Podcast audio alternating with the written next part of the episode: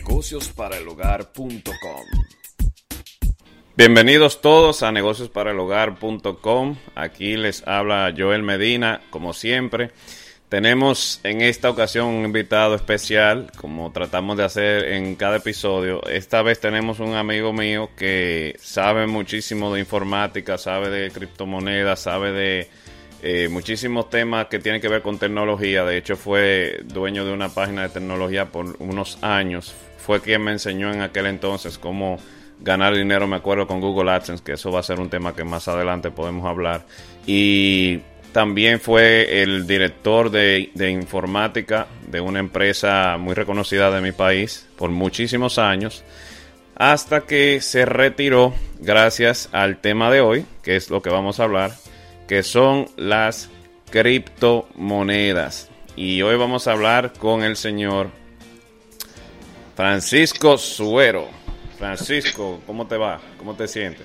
Muy bien, Super Joel, ¿cómo está eso? Francisco, gracias por, gracias por participar en esta plataforma. Ya yo, como te había mencionado, eh, tenemos en ese sentido el, mismo, tenemos como la misma, el mismo llamado, si se quiere, de compartir informaciones que puedan ayudar a las demás personas. Y déjame ver a qué cámara voy a mirar. Voy a mirar a esta cámara. Entonces, nosotros tenemos ese nosotros tenemos ese llamado, si se quiere, de siempre ayudar y siempre traerle cosas nuevas a las personas y por eso quise invitar a Francisco. Francisco, dime de cómo fue que tú iniciaste con el tema de las criptomonedas. ¿Qué son las criptomonedas? Básicamente eh, eso es algo, es un tema súper apasionante y, la verdad es que es interesantísimo. Eh, criptomoneda, imagínate dinero, dinero real que tiene poder de cancelar cosas, de comprar, de vender, pero esta vez está hecho en una forma descentralizada, donde tu dinero y tu poder adquisitivo no está en un sitio específico, sino que hay una tremenda red, que obviamente hay que entrar en detalle, pero que permite que un movimiento de dinero en segundos, ¿verdad? Completamente instantáneo, que permita a la persona tener su dinero simplemente es como democratizar el dinero. De, eso de, ¿Cómo se llama? Democratizar. Democratizar el dinero, exactamente. Democratizar el dinero. Y no, y nosotros arrancamos eh, con el tema de la criptomoneda el año pasado. Realmente, cuando lo conozco, lo conozco eh, 2014, 2015 donde ahí, es que comienzan las historias de, la historia yo diría de tristezas, porque me recuerdo que una vez entendíamos un poquito el tema, unos amigos y yo, eh, decidimos crear una granja de minería. En ese mm. momento, esa granja de minería eh, no iba a costar quizá 20 mil, 25 mil dólares.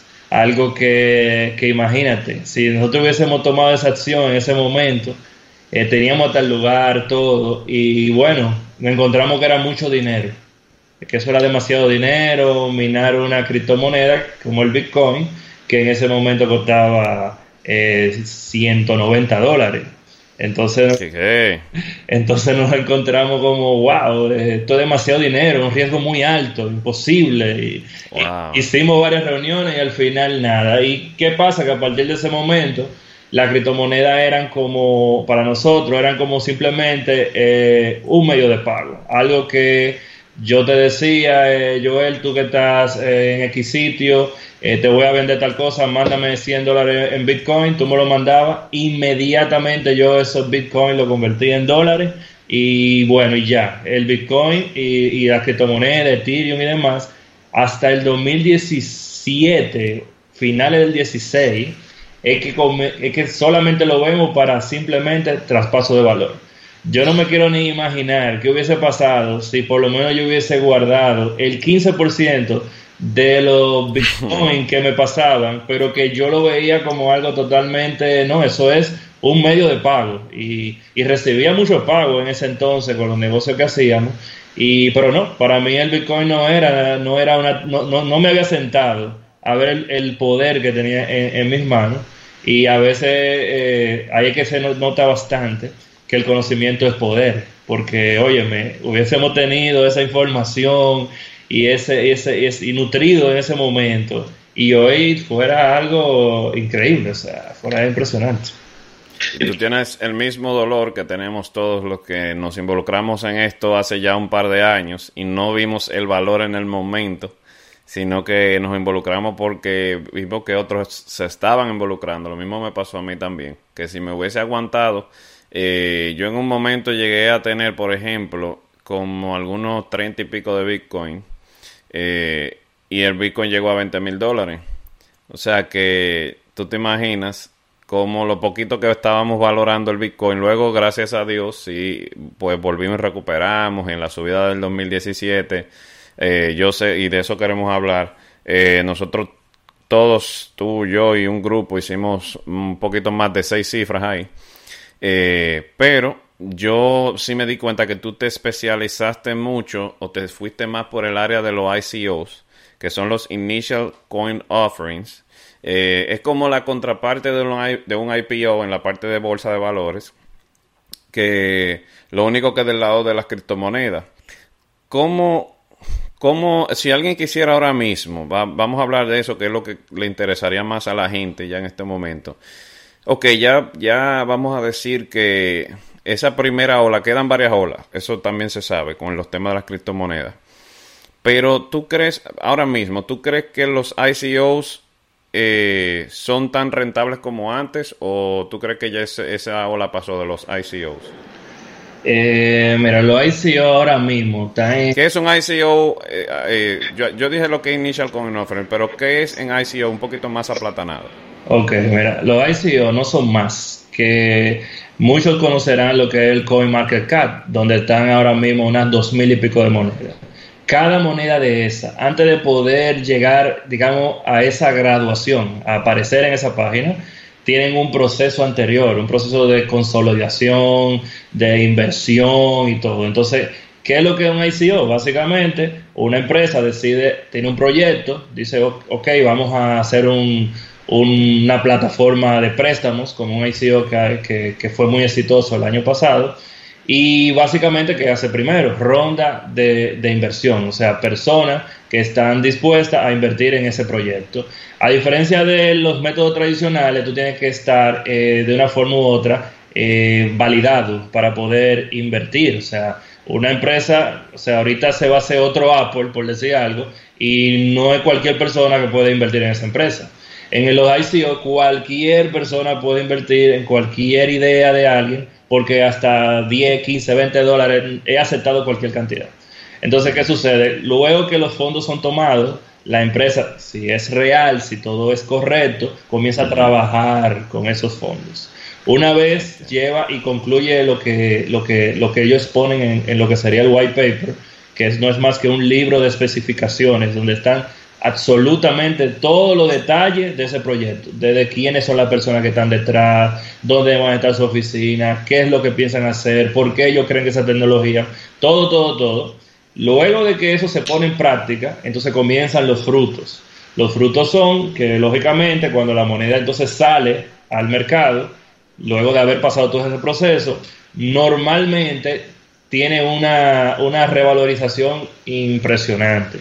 O sea, eh, había monedas eh, que básicamente, imagínate que tú compras una moneda y que te cueste menos de un centavo y que cuando pasa todo este proceso que, te presento, eh, esa moneda cueste 20 centavos. O sea, de menos de un centavo a 20 centavos. Eso es porque personas que invirtieran cantidades de miles se convirtieran en millones. O sea, y, muchas personas, o sea, de hecho tengo en mente muchos proyectos que dieron esos resultados y gente con 5 mil, 6 mil dólares supieron lo que era decir, bueno, voy a comprar un carro del año, un BM, el que me gusta y todavía me sobraron 200 mil dólares. O sea, realmente fue muy, muy, muy fuerte. Pero tu pregunta va muy de la mano de lo que actualmente está sucediendo con, con y debido a, ¿verdad? A, la, a la tendencia bajista que ha tenido la criptomoneda todo este año, que lo cual es todo un tema también, eh, no recomendaría que, que se invirtiera en ICO en estos momentos, a menos que tú tengas una fe muy certera del proyecto que es. Por ejemplo, yo mismo he invertido en más de 50 ICO, de los cuales puedo decir que entre el 70 al 80% todos fueron con resultados muy buenos. Pero ¿qué pasa? Que en este momento, si yo voy a invertir en un ICO, que, que de una forma u otra pudiese hacerlo porque no estaría perdiendo, porque por promedio puedo soportar pérdidas, pero aún así sé que el, mercado no está en esas condiciones y a menos que yo conozca directamente al CEO, me presente físicamente su proyecto y que obviamente me haga sentido, que el proyecto no sea una réplica de los tantos proyectos que hay, que sea original, que el equipo de trabajo sea un equipo realmente capaz, porque muchas veces, ah, yo quiero ser un CEO y ok, pero la ICO de tecnología y el que es el líder del proyecto en el área de tecnología no tiene experiencia de, tecnología. O sea, es una gente que hace un año estaba quizá eh, haciendo otra cosa y ahora de repente es el CEO de tecnología. O sea, tiene que tener un background. Entonces, se tiene, como, todo, como todo negocio, tiene que tú ser competitivo. Entonces, el, el equipo que te haga un ICO ahora mismo tiene que ser extremadamente competitivo. No puede ser algo a la ligera, como en el 2017, el año pasado, sí se presentó muchas veces. A la ligera había personas que hacían SEO porque, porque sí, porque es tan sencillo como hacer un white paper, publicarlo en una página, darle publicidad y que la gente invierta. Entonces, eh, ahí entonces terminaba en, scam, ¿verdad? La estafa, la gente perdía su dinero y eso fue tan fuerte que en Estados Unidos la SEC tuvo que parar eso. Me acuerdo, una vez estaba yo en, Miami y, veía la televisión de un amigo mío en el canal de todo financiero que solamente hablan de finanzas, que la SEC sacó prácticamente, hizo una sesión nada más para hablar de los problemas que han causado los ICO y cómo frenarlo y controlarlo. O sea, realmente se hizo mucho daño porque cualquier persona lo podía hacer. Ahora, si desde el principio se tenía el conocimiento, eh, definitivamente no había razón de por qué no ganar el mercado, porque simplemente se, se evaluó de manera, de manera objetiva cada proyecto y tú ibas a, a, decidir. Yo invertí en casi 50 ICO, pero realmente revisé más de 300 y le, he leído más de 500 white papers. De hecho, tengo una carpeta en, mi computadora que parece un trofeo, mm. ¿eh? porque tiene white papers de cosas que hoy ni existen Ay, Dios mío. Porque todo yo lo descargaba y lo estudiaba y verificaba y luego invertía en lo que más sentido me hacía. Ok. O sea que en pocas palabras, los ICO son eh, son estos proyectos de las mismas de los mismos dueños de criptomonedas, los creadores de algunas criptomonedas que ellos te permitían invertir entre comillas, o, realmente no entre comillas, te permitían invertir en la etapa antes de que saliera al mercado, con la promesa de que cuando salieran el precio de esa moneda iba a incrementarse agresivamente y todos los inversionistas esperaban eh, 2, 3, 4, hasta 10 o 20x. Eh, pero entonces tú me dices que por la condición del mercado, no parece que ahora mismo no es inteligente o es muy peligroso eh, meterse en cualquier proyecto de ICO porque ah, eh, por lo mismo porque estamos en un mercado en baja eh, ahora se, han se ha depurado como quien dice el mercado como tú dices ya han desaparecido una gran parte de esos ICOs imaginémonos que alguien está viendo esto y no sabe nada de criptomonedas, aunque nos metimos en ICO de golpe, pero es porque yo sé que esa es tu especialidad. De hecho, tendremos que hablar de eso luego. Pero una pregunta, entonces, ¿vale la pena invertir en criptomonedas? Mira, te voy a responder eso con una anécdota que, muchas personas quizá eh, se lo encontrarán sorprendente, pero es la verdad. En el 2016, hace dos años, yo, eh, gracias a Dios, ya tenía cierta solidez con, lo que es los negocios por internet, con las actividades que hacía, a, vamos a decir, paralelo a, mi, a mi empleo. obviamente tenía una posición eh, interesante en, esa empresa y me lo permitía. Entonces, ¿qué, ¿qué resulta? Yo tomo la decisión y esto es lo que quizá no se lo he compartido a casi nadie, pero creo que ya a esta altura de juego se puede compartir. Y, y, quizá en su momento era algo de otro mundo, ahora yo digo, bueno, esto es una experiencia para el futuro. Yo tomé la decisión de utilizar, de ahorrar, ¿verdad? De guardar cada centavo que me pagaban por nómina. Cada peso, aquí en Dominicana, o dólar, guardarlo estrictamente por 12 meses sin ponerle la mano, simplemente dejar que donde caía en esa cuenta se quedaran ahí. Pero, pues, eso suena interesante y bien, pero el tema era que entonces el mantener mi día a día, mi compromiso y todo lo que una persona hace habitualmente para sobrevivir, ¿de dónde venía? De los negocios que hacía por internet y demás todos, por no decir el 90%, venían en la famosa criptomoneda Bitcoin. Por lo tanto, yo recibía buenos ingresos eh, eh, únicos, ¿verdad? Vía Bitcoin, los cuales se canjeaban inmediatamente, se convertían en pesos y sustentaban todo mi día a día. Todo parecía muy bien, muy bonito, pasé un año completo así, por lo tanto pude ahorrar todo lo que me podía ganar en, como empleo, lo tenía en una cuenta, pero luego, en el un año después, o cuando terminó esa jornada, que inclusive ese dinero lo pude invertir y etcétera, pero luego dije, wow, ¿y por qué a mí no se me ocurrió, ocurrió invertir los papeles?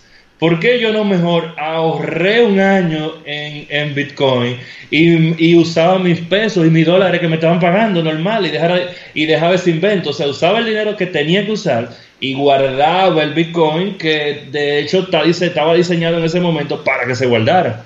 Entonces, si yo hubiese invertido esa, esa, decir, esa ecuación, hubiese sido al revés. Te estoy hablando de que yo debía haber quizá acumulado fácilmente, ¿qué te puedo decir? 3, 3 4, 5, 6 millones de dólares en un año. Solamente si hubiese tomado esa decisión de haber invertido los papeles. Entonces, ¿qué sucede con, los mercados de criptodivisas, criptomonedas? Se comportan igual que cualquier activo.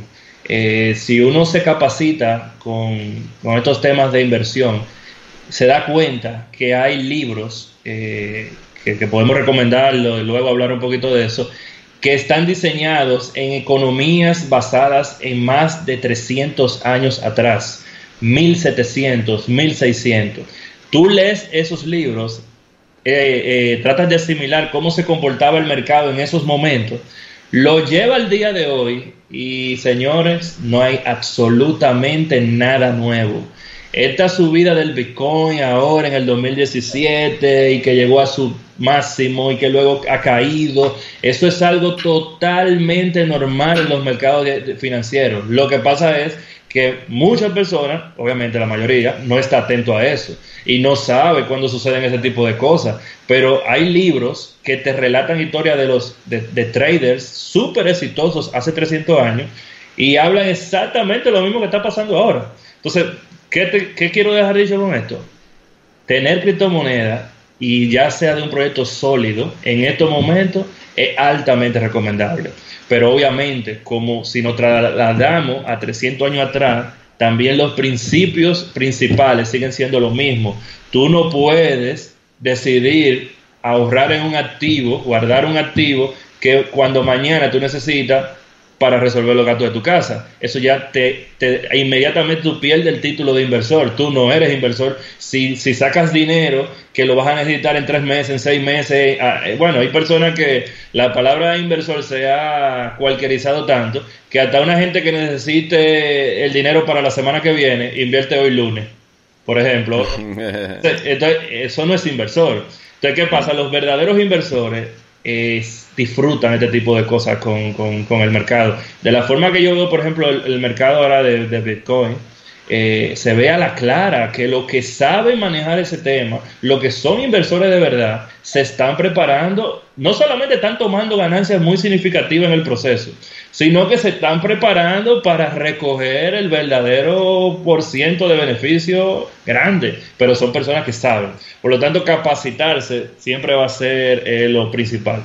De hecho, en eso es que, como te he comentado, en eso es que yo me he dirigido los últimos 6, 7 meses, que ayudar a la persona a capacitarse, a entender esto, a no querer ver que, ah, mira, compré Bitcoin en, en 17 mil y ahora está en 7 mil, perdí. No, el primer problema fue que lo compraste en 17 mil sin saber lo que estaba haciendo. Si tú hubieras sabido lo que estaba haciendo, probablemente no lo compraba en 17 mil. Lo compraste por lo que se llama FOMO, Fear of Missing Out, que en español sería el miedo de quedarte fuera. Algo totalmente normal en los mercados desde hace más de 300 años. No son términos nuevos, no hay nada de que, wow, ahora se inventaron esto, no, nadie se ha inventado nada. Eh, eh, eh, hay libros que, que tú lo lees y tú dices, wow, pero pues tú tienes que, estar relajándome. O sea, los mismos comportamientos que muchas personas han, han, vivido los últimos 18 meses de, en esta época son exactamente los mismos hace 300 años.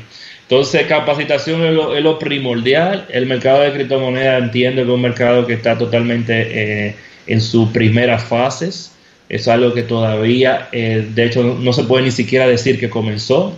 Es decir, que está comenzando, pero no comenzó. Eh, si alguien quiere tener una idea más o menos de la fuerza que esto, si estos temas no tuvieran ese, ese peso que, que trato de transmitir, no tuvieran ni siquiera siendo centro de diálogo en Estados Unidos que era la potencia más grande del mundo. Eh, eh, diálogo como esto, de algo que no tuviera valor, que algo que fuera un mito, que fuera un engaño, que fuera una teoría barata, no van a tomar nunca lugar en la SEC en Estados Unidos. Cuando la SEC lo único que tiene que hacer es cerrar eso y darle cárcel al, que se atreva. Es sencillo para ellos resolver eso. Pero claro que no, no estamos hablando de algo, de, de algo, de, de un de cualquier, no estamos hablando de una estafa, lo primero, estamos hablando de un sistema que definitivamente quieran o no, va a cambiar la forma en que se hacen las transacciones en el futuro. Entonces, eh, nada, eh, yo les recomiendo a la gente que se capacite, ese realmente ha sido mi norte los últimos seis meses y es lo que sigo recomendando, que aprenda. Excelente. Bueno, pues entonces lo que vamos a hacer es que vamos a configurar, esto fue una breve introducción, eh, básicamente una breve introducción aquí en Francisco, porque él también eh, va a ser un colaborador de este proyecto, nos va a ayudar con el tema de criptomonedas. Obviamente yo también tengo un poquito de conocimiento y vamos a empezar a hacer eh, más podcasts instructivos, por ejemplo, de eh, cómo comprar, incluso cuáles monedas nosotros compramos, que no quiere decir que nosotros estamos aconsejando a nadie a que compre nada, simplemente a la que nosotros compramos y obviamente cada quien hace su análisis por el lado.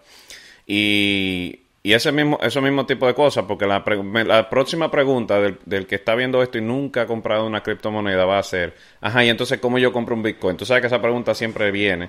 Oye, yo quiero un Bitcoin, entonces ¿cómo yo lo compro? Bueno, miren señores, eh, lo que vamos a hacer es que vamos a dejar esto para otro video. Vamos a hacer, vamos a hacer uno solamente de, por ejemplo, lugares específicos de dónde conseguir Bitcoin, eh, cómo almacenarlo más inteligentemente, dónde almacenarlo, eh, dónde hacer trading, el que quiera hacer trading, dónde cambiar de monedas, porque hay muchas más monedas como del, que el Bitcoin.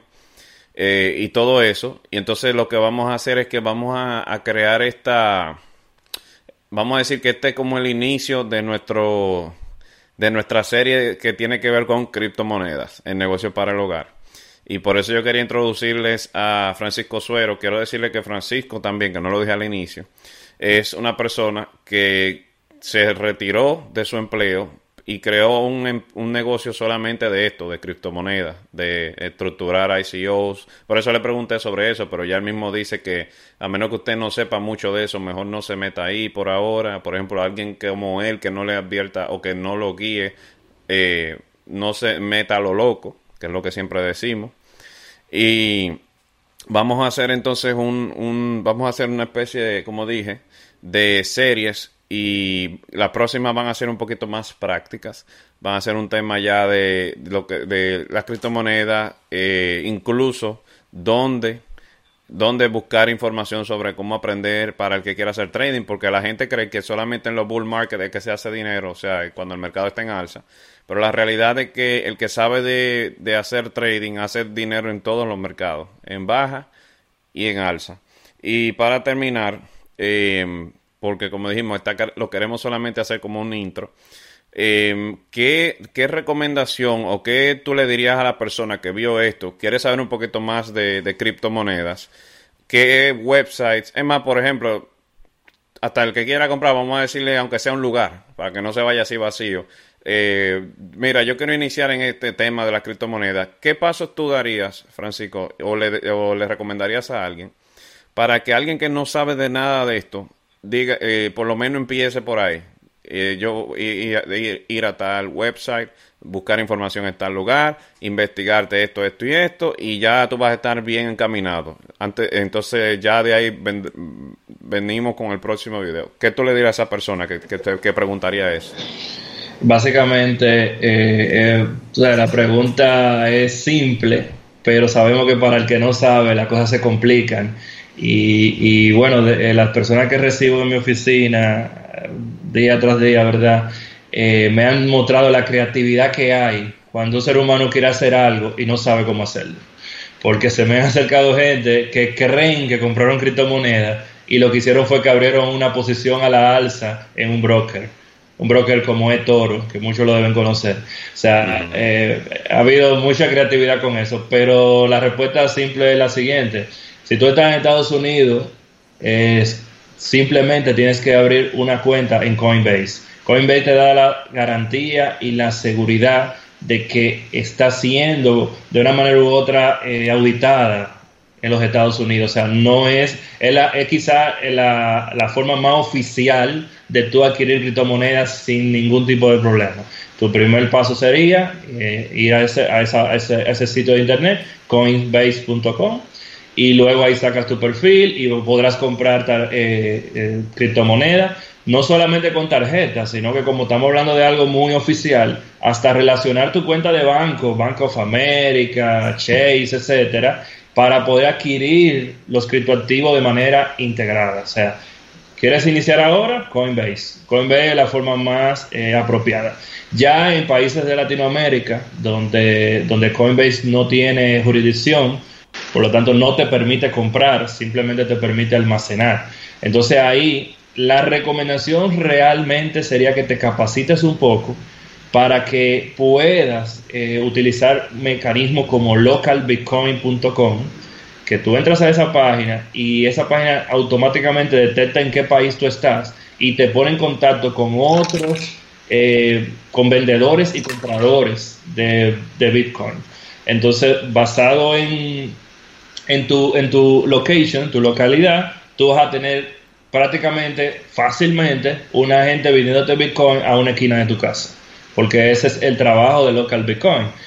Capacitarse es importante para que sepas entonces dónde guardar esas criptomonedas cuando, cuando des con el comprador.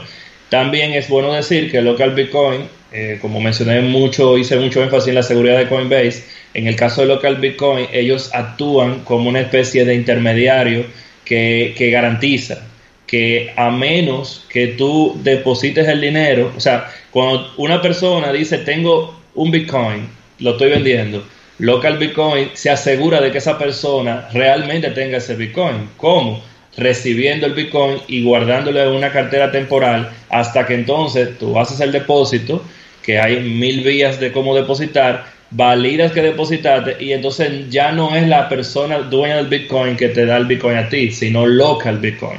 Eso hace mm. que no que no puedas que no exista la posibilidad de que le deposite un dinero a una persona y ya dije que no, que no tiene los Bitcoin, que era mentira. O sea, ellos hacen un buen trabajo de una plataforma que ha sido exitosa, tiene muchos años, precisamente por eso, porque el, el que la sabe utilizar eh, logra, logra tener la confianza. Pero básicamente esas son las dos formas. Yo consideraría las la, dos formas más sencillas de adquirir la criptomoneda son esas. Estados Unidos, tenemos esta, también Canadá y, países obviamente, ¿verdad?, que están eh, más industrializados, más sistematizados. Y en Santo Domingo, Puerto Rico, toda la zona latinoamericana, entonces local Bitcoin. Ok. Excelente. Bueno, y también tenemos un grupo de Telegram, ahora me, recordaba, eh, que voy a poner el link del grupo de Telegram acá en este video, donde hablamos públicamente y gratis, de paso, sobre las criptomonedas. Es un grupo que habíamos creado ya hace un par de meses. No, repito, no tiene ningún interés comercial, pero es, es como una especie de centro de, de, para el que no sabe nada de este tema de criptomonedas, para que el que no sabe entra ahí y si va al tope de, esa, ese chat y va paso por paso, va a estar por lo menos, yo creo que el que se lee todo lo que nosotros pusimos ahí, va a terminar en, en, donde el 95, 97% de la población mundial no está en cuanto a conocimiento de criptomonedas. Eh, bueno, Francisco, muchísimas gracias por tu tiempo, gracias por compartir con nosotros. Nosotros vamos a continuar esta serie, como dije, porque esto es demasiado amplio, demasiado grande como para solamente hacer un video de esto. De esto, el podcast se pudiera solamente tratar de criptomonedas, de tanto que hay que hablar sobre esto. Entonces, eh, gracias por estar con nosotros y si tú tienes algún otro último mensaje para, para los que nos escuchan. No, no, eh, básicamente hacer un poquito más de énfasis en, en, lo que es capacitarse. Es importantísimo. los mercados de criptomonedas han levantado mucho auge, mucho, mucho FOMO, como mencioné, mucho deseo de ganancias rápidas, que wow, si hubiera comprado Bitcoin, me hago millonario y todo eso. Esos señores sáquenselo de la cabeza. Lo que te va a hacer millonario es lo que tú aprendas, lo que tú te capacites, lo que tú entiendas. Entonces, yo daría en esta sesión, el último consejo que daría es que saque un momento de tu tiempo. Realmente es un mercado impactante, pero va a funcionar para ti si aprendes de él, si te capacitas. Eh, yo me atrevería a decir que el éxito está asegurado, pero es capacitación. Es todo. Gracias, Joel, por la invitación. Y por aquí estamos. Excelente, pues, señores, nos veremos en el próximo episodio. Muchísimas gracias, Francisco. Esto fue Negocios para el Hogar. Nos vemos en la próxima.